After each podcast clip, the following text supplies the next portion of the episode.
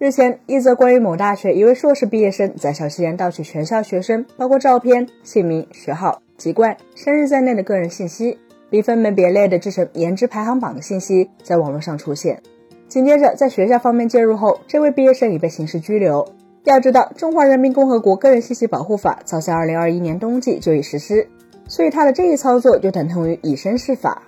根据相关信息显示，其所制作的网站或抓取了该校一四至二零级所有学生的相关信息，而且非常详实，甚至包括了身高这一极少被采集的数据。而且有网友挖掘出他的社交平台上的相关内容，表明他可能早在大二期间就萌生了给同学颜值打分的想法，并且在硕士期间与他人一起将想法付诸了实践。没错，这个网站还不是最近才创建，而是已经存在了整整三年，只是之前都是在小圈子里流传，直到近期才被捅出来。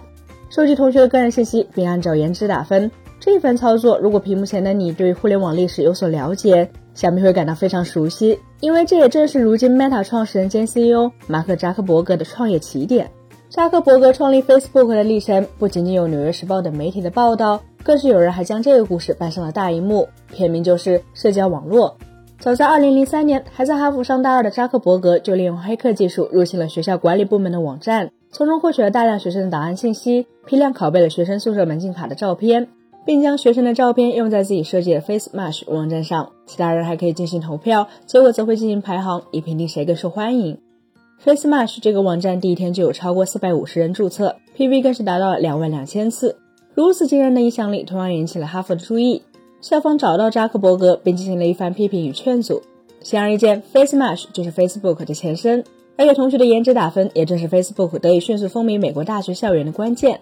然而，扎克伯格在二十年前能干的事，二十年后的今天已经干不得了。事实上，这一行为主要是触犯了非法获取计算机信息系统数据罪和侵犯公民个人信息罪，这也是这位毕业生被刑事拘留而非行政拘留的原因。值得一提的是，给他人颜值打分，这是机器学习领域初学者在练手时的经典操作。其中涉及梯度、回归、训练集、测试集、条件优化等机器学习领域的多种知识，而这位毕业生硕士期间就读的高龄人工智能学院也正好契合这一点。只不过高龄人工智能学院的老师肯定是讲过，使用人脸数据这种极为敏感的信息，需要找公开数据库，并且要进行数据脱敏。看来他是将老师的话当成了耳旁风。那么问题就来了，同样是给同学打分，扎克伯格怎么就成为了亿万富豪，并创立了 Meta 这一科技巨头？而这位毕业生就只能身陷囹圄呢？其实答案并不复杂，因为市场环境早已改变。扎克伯格是在二十年前的二零零三年创业的，彼时正是美国互联网泡沫破裂之后的重建期。更为重要的是，彼时相关法律对于个人通过计算机技术收集他人信息是空白的。彼时美国关于个人隐私保护的法案还是一九七四年通过的隐私权法，其中主要是规定了政府机构应该如何处理个人隐私信息。